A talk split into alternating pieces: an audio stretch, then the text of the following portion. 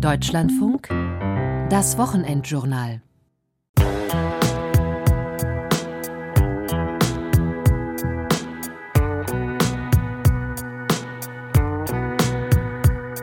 Was braucht eine Person, die seit Jahren spart, für einen Sparanreiz? Die Armen sparen seit Jahren. Was soll das? Da ist nichts mit Sparen.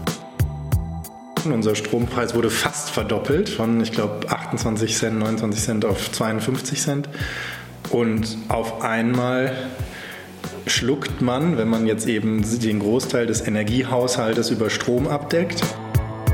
Ohne Gas können wir keinen Strom produzieren, wir können unser Krankenhaus nicht heizen und äh, dann gehen hier nach ungefähr 72 Stunden äh, die Lichter aus. Die Gaskrise ist auch eine Chance, das muss man einfach so sehen. Obwohl wir unsere Produktion erhöht haben im letzten Jahr. Wir haben mehr produziert hier am Standort Langenfeld, 15 Prozent mehr produziert, haben aber insgesamt 10 Prozent Gas eingespart. Das ist ja auch Geld, was bei uns in der Kasse ist. Vor einem Jahr hat Russland die Ukraine überfallen. Mit dem Krieg in der Ukraine sind die Energiepreise sprunghaft gestiegen. Im Herbst hat die Bundesregierung 80 Millionen Bürger in Deutschland zum Energiesparen aufgerufen. Wie ein Damoklesschwert schwebte das Szenario einer Gasmangellage über Privathaushalten und Wirtschaft. In einem Wochenendjournal habe ich damals gefragt, wie bereiten sich Menschen auf den Winter vor? Heute, ein halbes Jahr später, will ich wissen, wie sind sie durch den Winter gekommen? Mein Name ist Antran. Herzlich willkommen zum Wochenendjournal.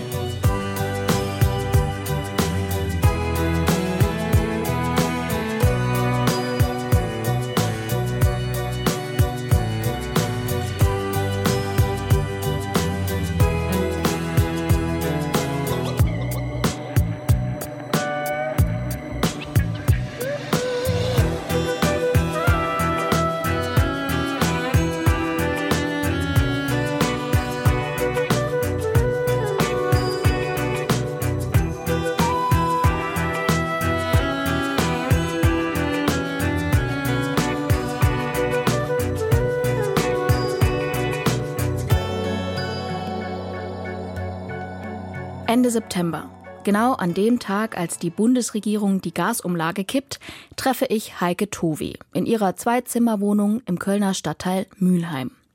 Towe ist krank. Sie kann nicht mehr arbeiten, bezieht als Erwerbslosenrentnerin Grundsicherung. Sie engagiert sich bei der Initiative Hashtag Ich bin armutsbetroffen. Damals, da erzählte sie mir von ihren Ängsten. Und natürlich fürchte ich mich tot. Ich würde ja auch gern aufhören, mich zu fürchten, aber ich kriege das nicht hin. Ich kriege das mental nicht hin. Ich könnte ja auch sagen, hör mal, du machst dich jetzt schon verrückt für was, was im Januar vielleicht eintritt, vielleicht auch nicht. Bis dahin fließt noch viel Wasser den Rhein runter. Irgendwann müssen sie ja auch mal mit rausrücken, wie das ist mit der Strompreisbremse, Sperre, frage mich nicht, was da jetzt letztendlich bei rumkommt. Und dann weißt du mehr, aber ich krieg mich nicht entstresst. Mittlerweile haben wir Februar. Es ist ein sonniger Tag mit zweistelligen Temperaturen, an dem ich erneut bei Heike Towe klingele.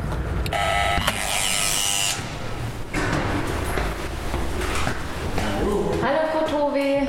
Der Puschel gezückt. Ist schon gezückt, ja. Kennen Sie noch? Puschel, ja. Schön, Sie zu sehen. So, Ich ziehe mal hier aus. Was zu trinken? Ähm, nee, danke. Da ist sie wieder, die aufgeweckte Frau mit dem Kurzhaarschnitt.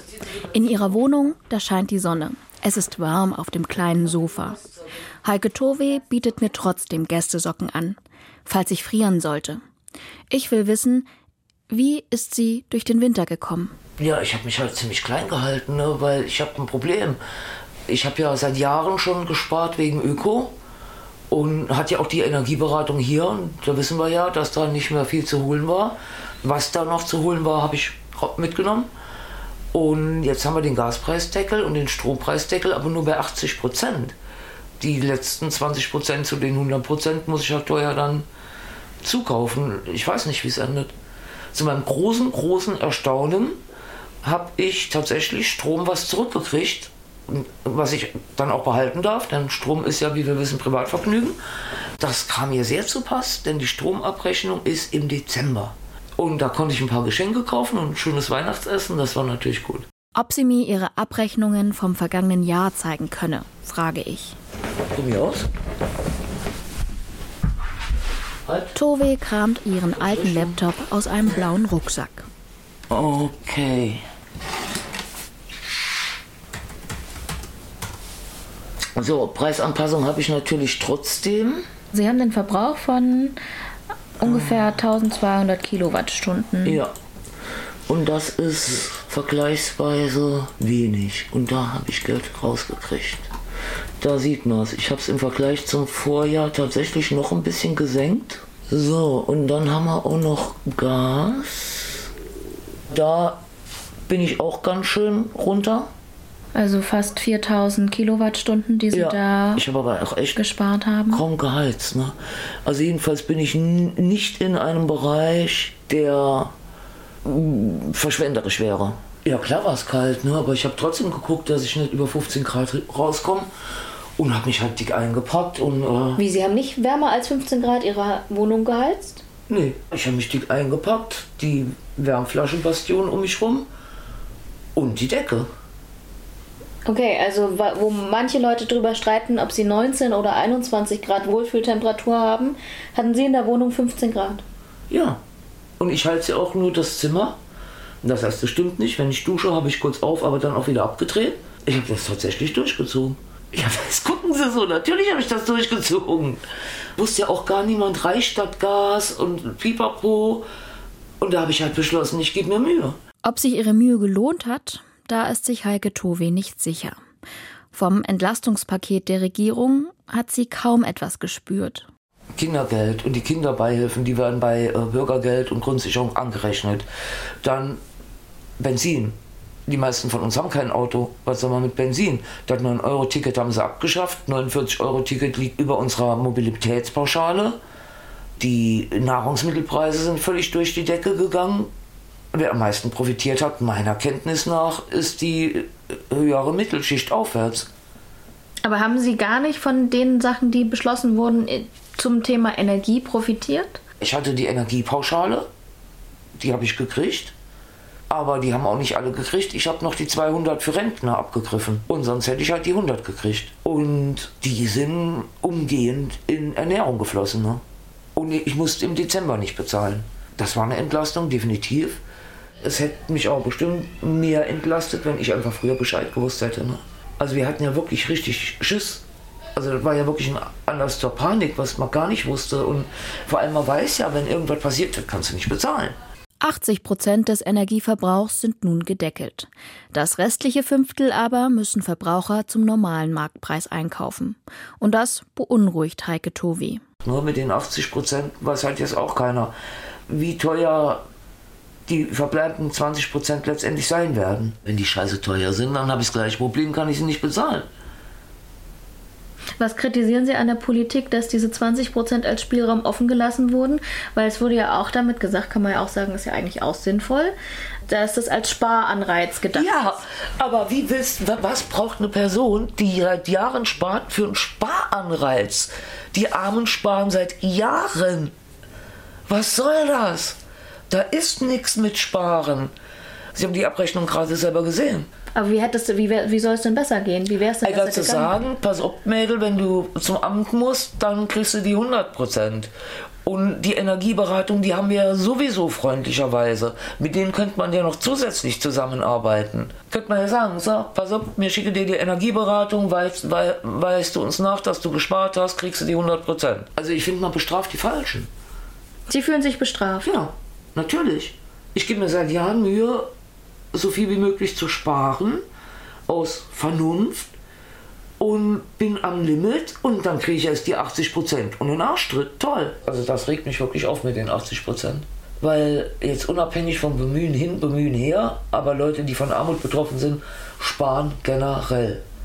Und denen dann mit Sparanreizen zu kommen, das ist genauso dämlich wie, ja, waschen Sie sich mit Waschlappen. Nur wäre ich nie drauf gekommen, dass ich damit was sparen könnte. Also, das hat was, wo man sich denkt, sag mal, die halten einen wirklich für ganz dämlich.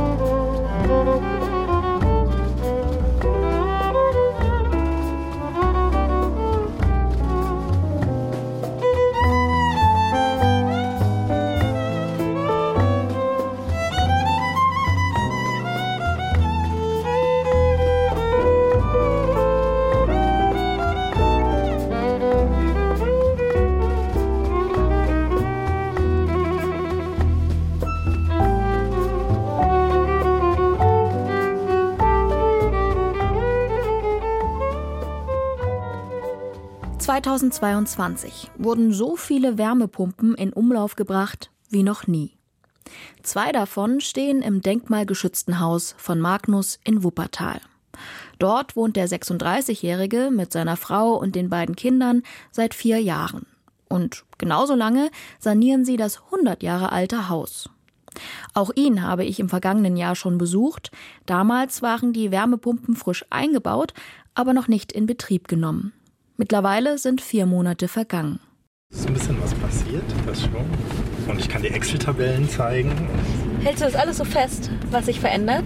Also, natürlich, aber vor allen Dingen halte ich fest, wie viel Strom wir verbrauchen und weil ich natürlich obwohl wir das jetzt erst seit drei Monaten oder so installiert haben oder vier, möchte ich natürlich hochrechnen können, wie viel uns das pro Jahr kostet und auch merken, wenn wir was optimieren oder was hinzufügen, wie viel mehr Strom wir generieren, wie viel weniger Strom wir verbrauchen an der Heizung zum Beispiel.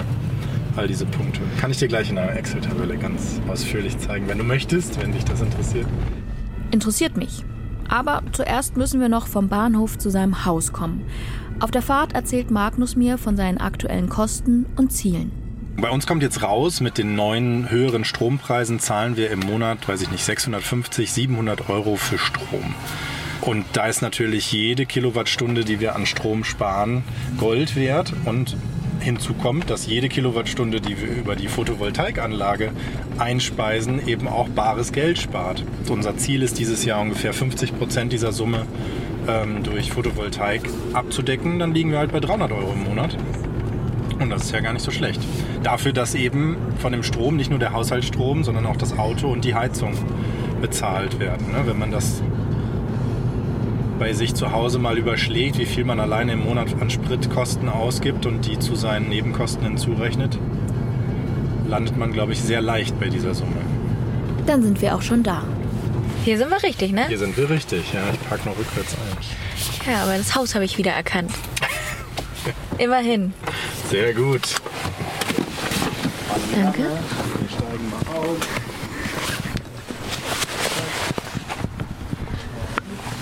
Wir haben jetzt hier oben auf dem Vorhäuschen liegen auch Photovoltaikmodule. Ach, das hat sich dann aber schon verändert. Ja, alle Flächen, die man nicht einsehen kann, sind irgendwie jetzt ausgerüstet, aber auf dem Dach noch nicht. Da läuft der Antrag noch.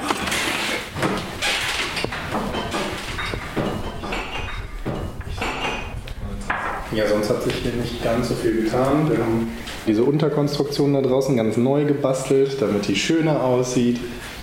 Wir haben einen zweiten Wechselrichter schon im Keller installiert. Wenn jetzt irgendwann das auf dem Dach genehmigt wird, dann können wir quasi über Nacht das aufs Dach schrauben. Alles in Vorbereitung dessen, dass im Sommer jede Kilowattstunde zählt. Ist das so?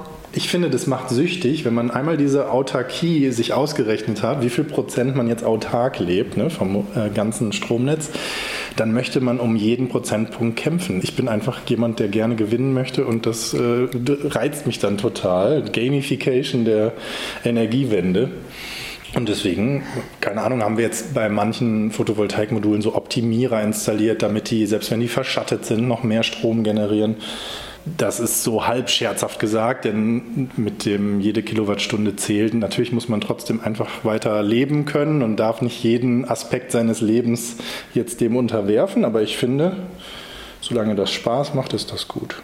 Und ich genieße das schon irgendwie nach einem Sonnentag abends mal so drauf zu schauen oder auch tagsüber mehrfach auf dem Handy drauf zu schauen, wie es denn jetzt gerade so läuft. Technikenthusiast Magnus checkt alle Daten der Wärmepumpe und der Photovoltaikanlage im Garten. Und die Ergebnisse bereiten ihm jeden Tag Freude, machen ihn stolz, weil... Also zum einen nimmt man für sowohl die Wärmepumpe als auch für die Photovoltaikanlage natürlich eine Menge Geld in die Hand und möchte wissen, ob diese Investition am Ende auch funktioniert. Und ich bin ein sehr ungeduldiger Mensch und ich möchte das nicht erst nach drei Jahren wissen, wenn ich diese Jahreswerte einmal eingetragen habe, sondern ich möchte das am liebsten Woche für Woche oder sogar Tag für Tag vergleichen und gucken, was kommt am Ende raus. Ist das jetzt wirklich eine gute Investition gewesen und welcher Teil davon ist vielleicht so gut, dass wir da noch mehr machen sollten? Also sollten wir mehr Photovoltaik äh, haben oder so. Und das fängt natürlich damit an, dass wir jetzt erstmal hier äh, überhaupt auflisten, was wir so an Strom im Jahr ungefähr verbrauchen. Und das sind wirklich unfassbar viel. Wir verbrauchen in Summe 15.000 Kilowattstunden. Das ist schon. Sind schon fast 16.000, ja, ne? Fast 16.000 Kilowattstunden. Wir sind eher ein kleiner Betrieb hier. Dann tun aber natürlich Strompreiserhöhungen umso mehr weh, ne, wenn man eben von so vielen Kilowattstunden spricht. Ich habe das hier in den Monaten mal ausgedrückt, wie, wie viel Autarkie wir in Prozent durch unsere Photovoltaikanlage hinbekommen. Und das schwankt zwischen 3 bis 4 Prozent im Januar bis hin zu 90 bis 98 Prozent im Sommer. Also dieser, dieser Prozentsatz Autarkie, ne? wie, viel, wie viel Unabhängigkeit haben wir jetzt eigentlich vom gesamten Stromnetz? Den finde ich einfach ganz spannend. Wir liegen konstant über den Werten, ungefähr so 20, 30 Prozent über dem, was wir vorher konservativ berechnet haben und was auch die Grundlage unserer Kaufentscheidung war. Habt ihr dadurch irgendwas gespart mit dem Umstieg auf Öl zu Wärmepumpe? Uns ist klar, dass das Plus minus Null wahrscheinlich am Ende hinausläuft und es eher dann erst interessant wird, wenn die Photovoltaikanlage quasi sich selbst abgezahlt hat, weil man dann die verbleibenden 20 Lebensjahre dieser Anlage eben sehr viel weniger im Monat zahlt. Aber von Anfang an war unser Ziel nicht so viel wie möglich im Monat zu sparen, äh, sondern zu sagen, wir wollen so CO2-neutral wie möglich sein. Wir sind sehr glücklich, dass wir diese Entscheidung getroffen haben, auf jeden Fall. Das war der richtige Zeitpunkt. Sowohl finanziell, aber auch äh, vom Wohlfühlfaktor sind wir sehr zufrieden. Alles richtig gemacht. Das ist das Fazit von Magnus. Doch auch an ihm und seiner Familie ist die Energiekrise nicht spurlos vorbeigegangen. Uns hat natürlich der Brief mit der Strompreiserhöhung dann doch getroffen. Unser Strompreis wurde fast verdoppelt von, ich glaube, 28 Cent, 29 Cent auf 52 Cent. Und auf einmal schluckt man, wenn man jetzt eben den Großteil des Energiehaushaltes über Strom abdeckt. Aber gleichzeitig im nächsten Moment habe ich mich gefreut und gedacht, dann rechnet sich die Photovoltaikanlage ja noch schneller. Ja? Jeder Euro, den wir in die Hardware investiert haben, der zahlt sich jetzt doppelt aus. Wenn man eben mit 28 oder 29 Cent rechnet, ist es eine andere Rechnung als mit 52 Cent. Magnus nimmt es sportlich. Eine weitere Herausforderung gibt es allerdings noch. Die ungeklärte Diskussion mit dem Denkmalschutz. Um möglichst effektiv Sonnenenergie selbst zu produzieren, müssten die Photovoltaikmodule nicht im schattigen Garten, sondern auf dem Dach liegen. Aber der Denkmalschutz ist dagegen. Jedenfalls noch. Denn Ende letzten Jahres hat Magnus eine Nachricht positiv gestimmt. Ich suche den Erlass Anfang November, am 8. November, hat das Bauministerium in Nordrhein-Westfalen, wo wir leben, eine Pressemitteilung auf der Website äh, veröffentlicht, wo nochmal deutlich gemacht wurde, dass grundsätzlich eine Photovoltaikanlage auch auf dem Dach erlaubt sein soll. Und das war bislang der größte Diskussionspunkt mit dem Denkmalschutz hier in unserer Stadt. Und wir haben am Tag danach, am 9.11., den Antrag gestellt, dass genau diese Dachfläche hier bei uns, die nach Süden ausgerichtet ist, eben auch mit Photovoltaik ausgestattet werden kann. Ich kann mir nicht vorstellen, dass der Denkmalschutz sich da querstellt. Der klare Menschenverstand sagt, das ist der einzige Weg in die Moderne und wir warten täglich auf die Genehmigung.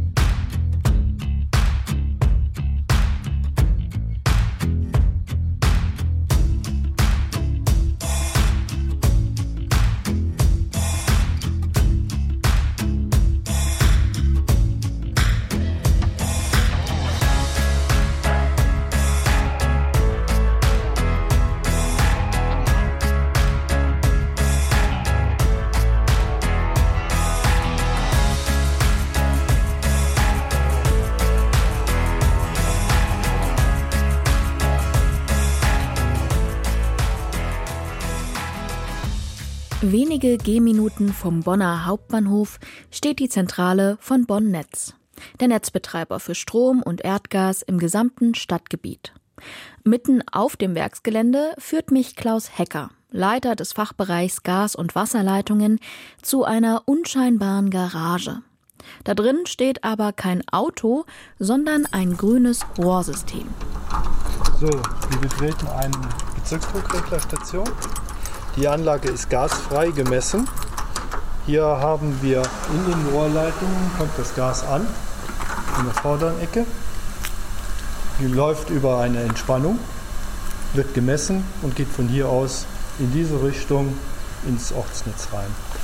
Die kleine Station beliefert ungefähr 2000 Anlagen in der ganzen Stadt. Heute ist es ungewöhnlich warm für einen Wintertag, um die 12 Grad.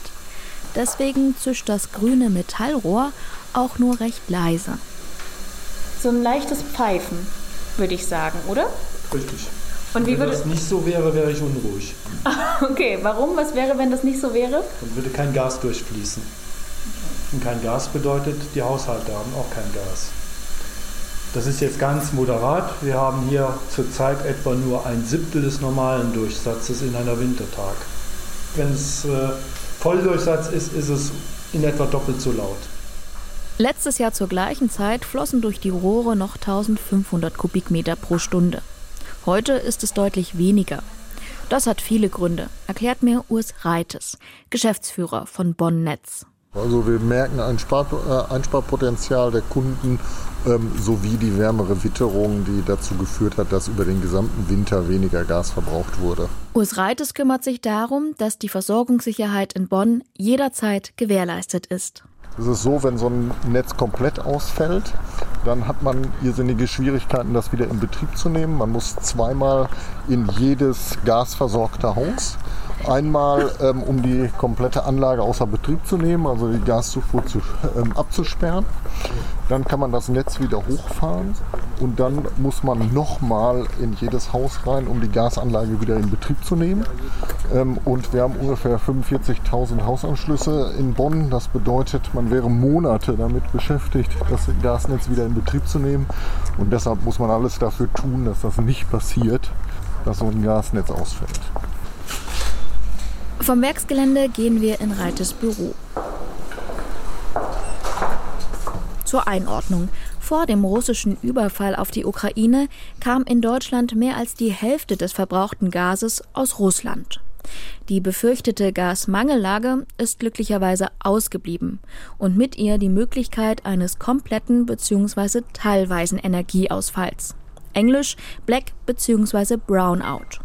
Reites hatte dieses Szenario aber dennoch im Blick.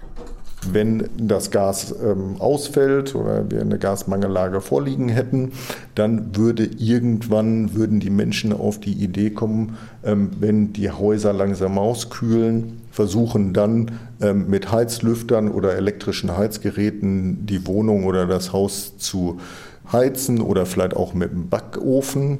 Und äh, dafür sind die Stromnetze aber nicht ausgelegt. Es würde dann dazu kommen, dass die Stromnetze überfordert sind. Daraus resultiert dann das Ansprechen von Schutzeinrichtungen in unseren Ortsnetzstationen. Also es kommt dann zu äh, Sicherungen, die auslösen und zu Stromausfällen. Und das passiert aber dann eben nur im Rahmen einer Gasmangellage. Haben Sie das mitbekommen, dass Menschen Panik hatten oder Ängste hatten und dann zu Ihnen gekommen sind und gesagt haben, äh, ist denn unsere Grundversorgung noch gesichert? Also wir haben das einerseits ähm, mitbekommen darüber, dass sich Menschen wirklich auch viel mit solchen elektrischen Heizgeräten eingedeckt haben, was wir natürlich mit gewisser Sorge betrachtet haben. Wir haben das aber auch live von unseren Kunden mitgekriegt, die eben tatsächlich auch die Ängste hatten, irgendwann im Kalten zu sitzen, beziehungsweise eben auch bei einem Brownout im Dunkeln zu sitzen oder im Kalten und Dunklen dann in diesem Fall.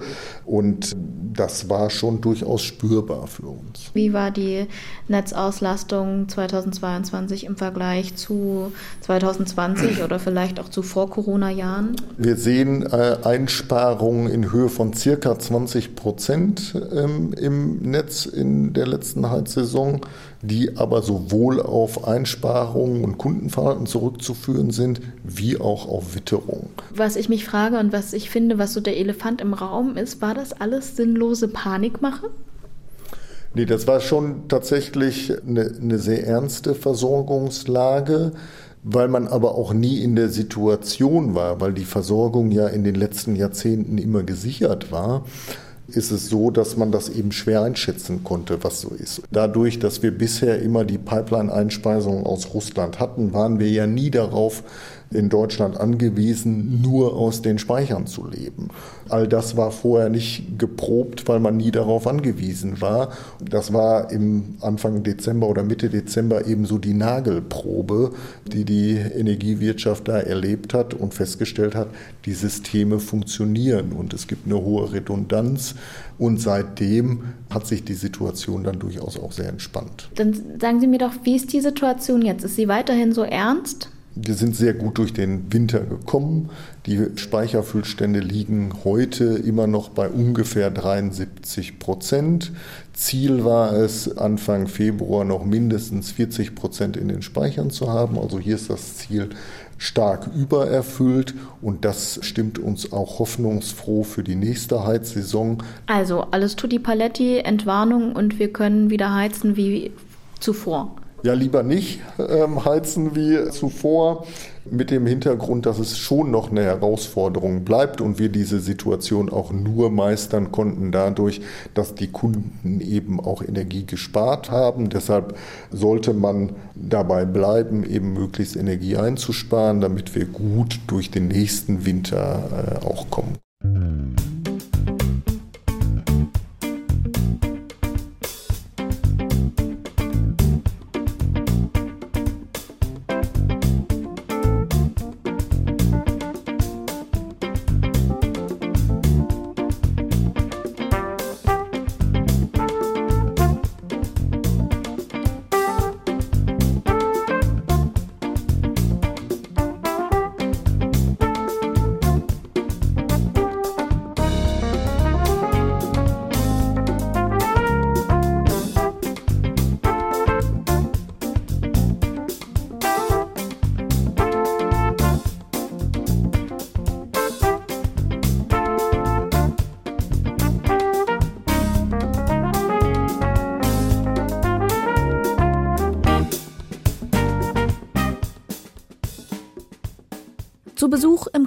Krankenhaus Hilden im Landkreis Mettmann, gelegen zwischen Düsseldorf und Wuppertal.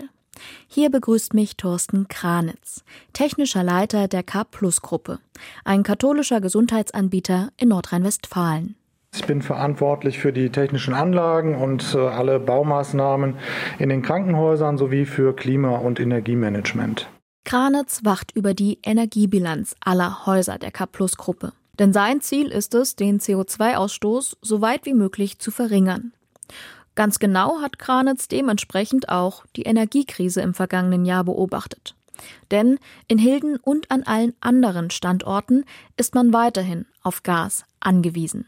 Es gibt aber im Moment keine Alternativen. Das heißt, die einzige Alternative wäre regenerative Energien. Da sprechen wir über Photovoltaik. Aber für so ein Haus eine Anlage zu planen oder äh, aufs Dach zu setzen, das braucht jahrelangen Vorlauf. Heißt, wie abhängig ist das Krankenhaus Hilden vom Gas? Ja, zu 100 Prozent. Ohne Gas können wir keinen Strom produzieren. Wir können unser Krankenhaus nicht heizen. Und äh, dann gehen hier nach ungefähr 72 Stunden äh, die Lichter aus. Glück im Unglück habe man gehabt, sagt Kranitz.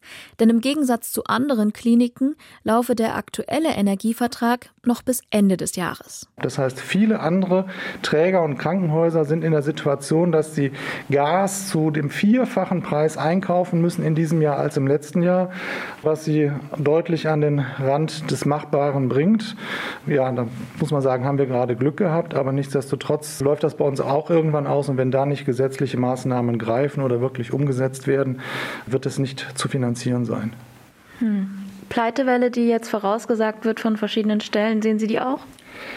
Ja, wenn der Staat bzw. die Bezirksregierung, die Landesregierung, die Bundesregierung nicht eingreift, glaube ich, sind Krankenhäuser nicht mehr in der Lage, ihren Unterhalt äh, zu finanzieren oder die Energiekosten zu tragen, um den Betrieb aufrechtzuerhalten. Sie sind ja ohnehin angeschlagen, weil sie unterfinanziert sind.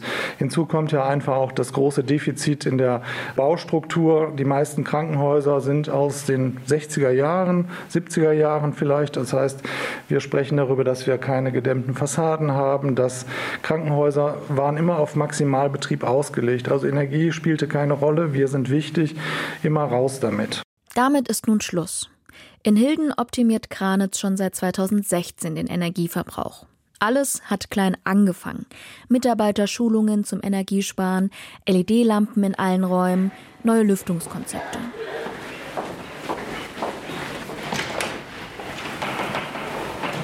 Besonders stolz ist Thorsten Kranitz auf das Blockheizkraftwerk im Keller des Krankenhauses. Das ist eine eigene Welt für sich. Also das kriegen Sie oben nicht mit, aber hier unten findet alles statt. Die ganze Logistik und auch die ganze Versorgung der Patienten und des Krankenhauses läuft hier im Prinzip über den Keller. Und jetzt gehen wir in die Heizzentrale. Jetzt gehen wir in die Heizzentrale und äh, da steht unter anderem unser Blockheizkraftwerk. Oh, jetzt wird's laut. In einem großen Raum mit meterhohen Decken stehen rechts zwei blaue Behälter. Die normale gasbetriebene Heizungsanlage. Daneben befindet sich in grauen Kästen das Blockheizkraftwerk, kurz BHKW genannt. Dieses unterstützt zum einen die Gasheizung und kann mithilfe der entstehenden Abwärme zusätzlich bis zu 50 Prozent des Strombedarfs erzeugen. Also die Wärme wird ja im Krankenhaus über warmes Wasser äh, verteilt auf die Heizkörper, die einmal dort von der Heizungsanlage produziert werden, aber eben auch über das BHKW. Und das warme Wasser, was das BHKW produziert, ist in diesem großen Tank, das sind etliche tausend Liter, die dem Heizkreislauf dann entsprechend äh, beigemischt werden und dann in Umlauf kommen. Was ist da drin in diesem Raum?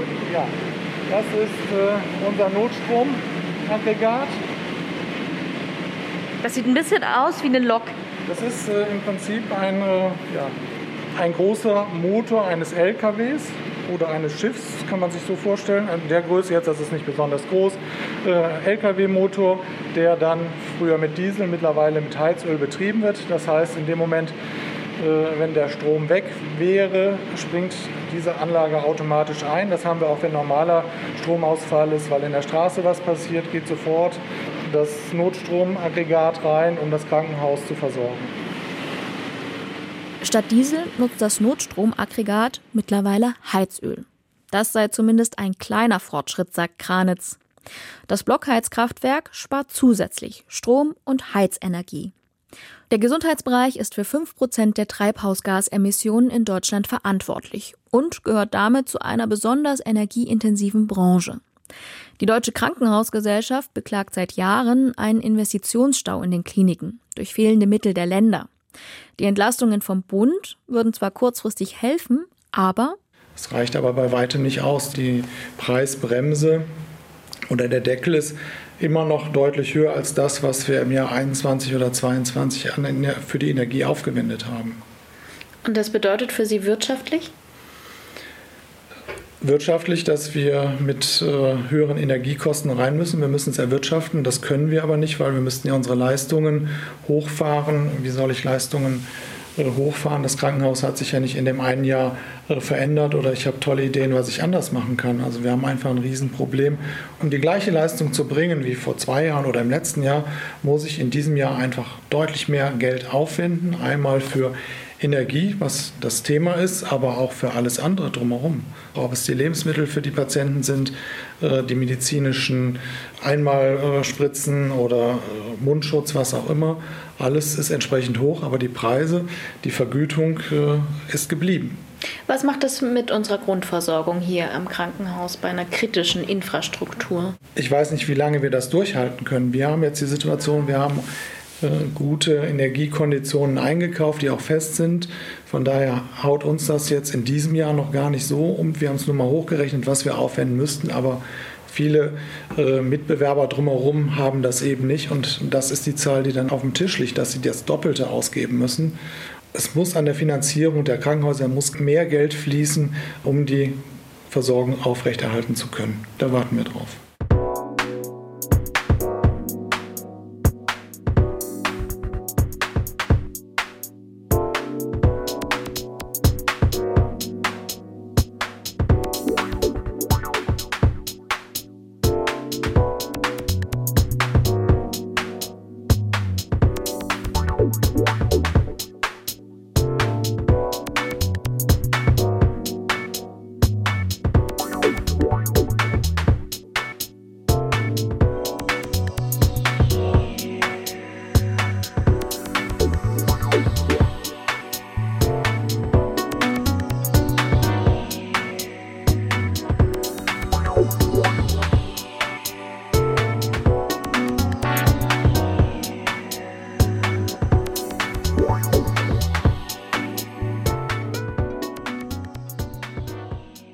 Sitze im Büro von Clemens Schmies. Seit 30 Jahren Geschäftsführer im familieneigenen Betrieb.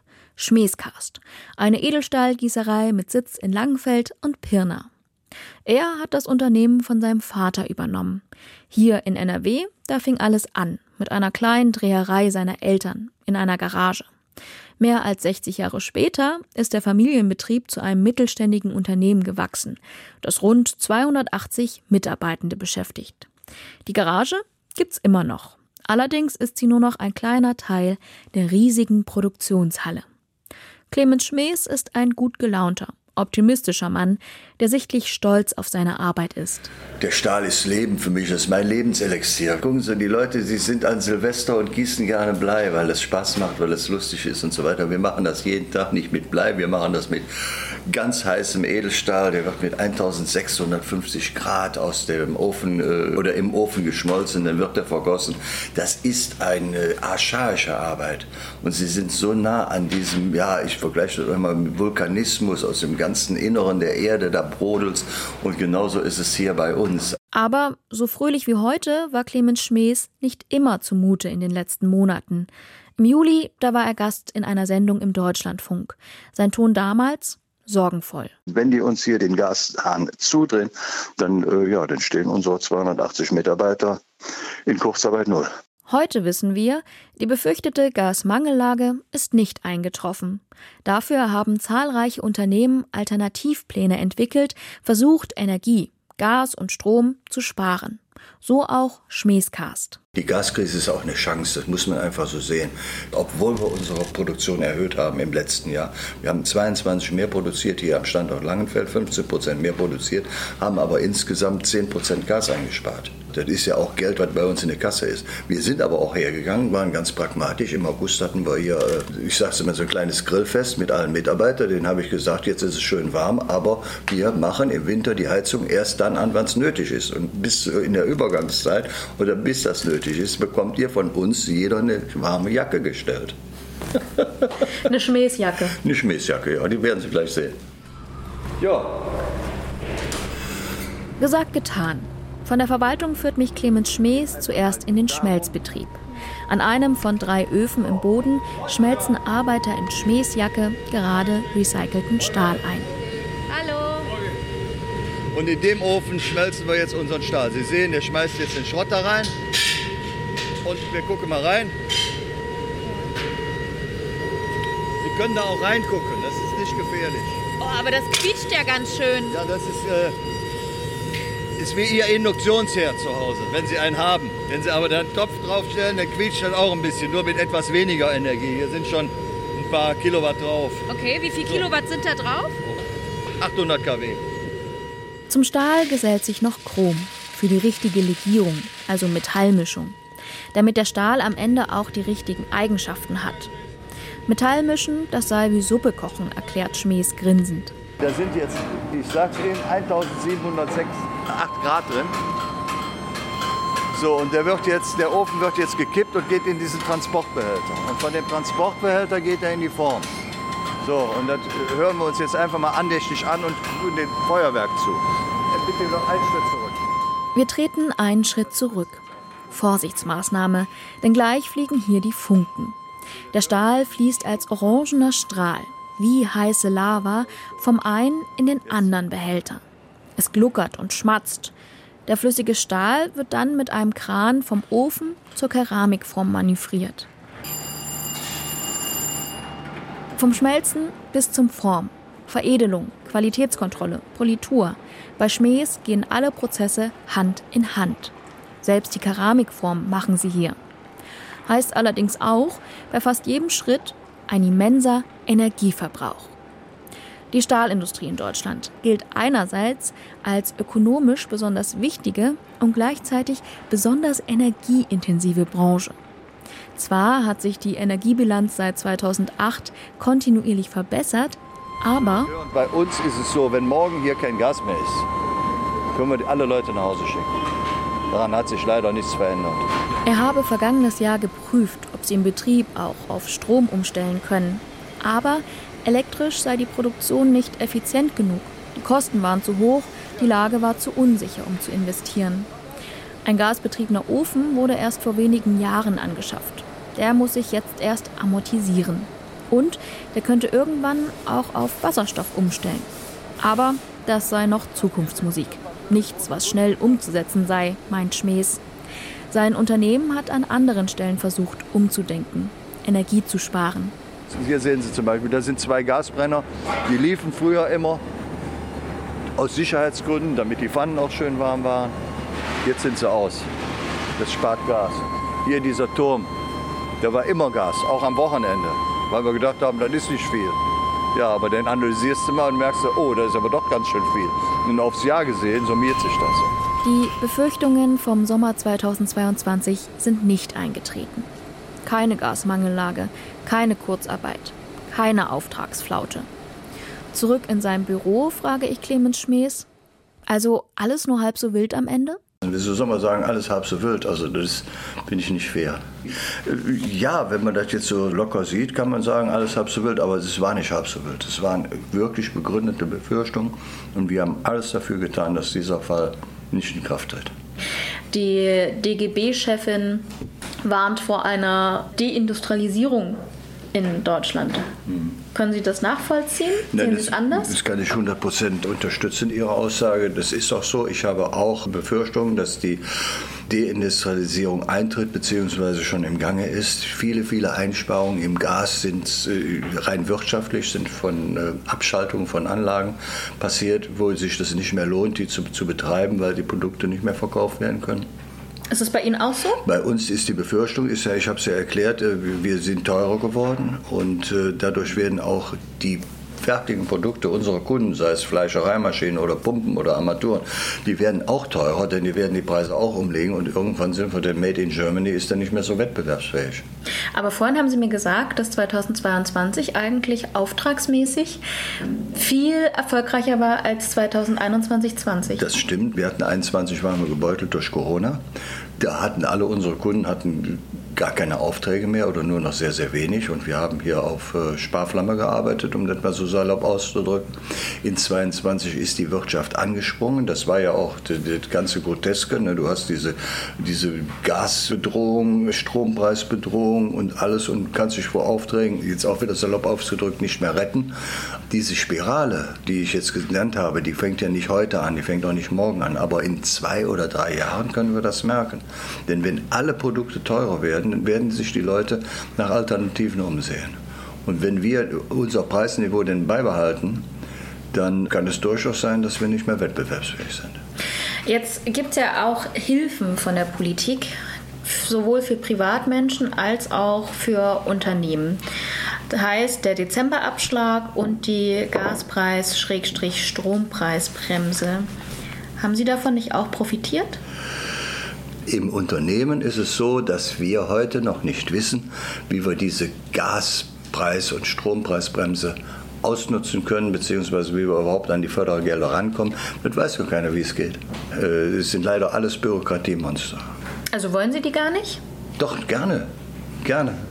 Aber wenn ich nicht weiß, wie, wie komme ich daran, welche Bedingungen muss ich haben, welche Bedingungen stehen dahinter, dann lasse ich es lieber sein.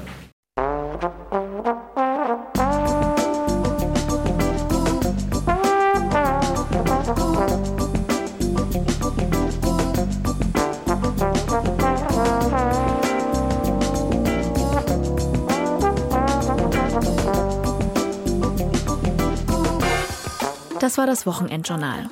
Energiesparen, was uns die Krise gelehrt hat. Mein Name ist Antran. Ich wünsche Ihnen noch ein schönes Wochenende. Tschüss.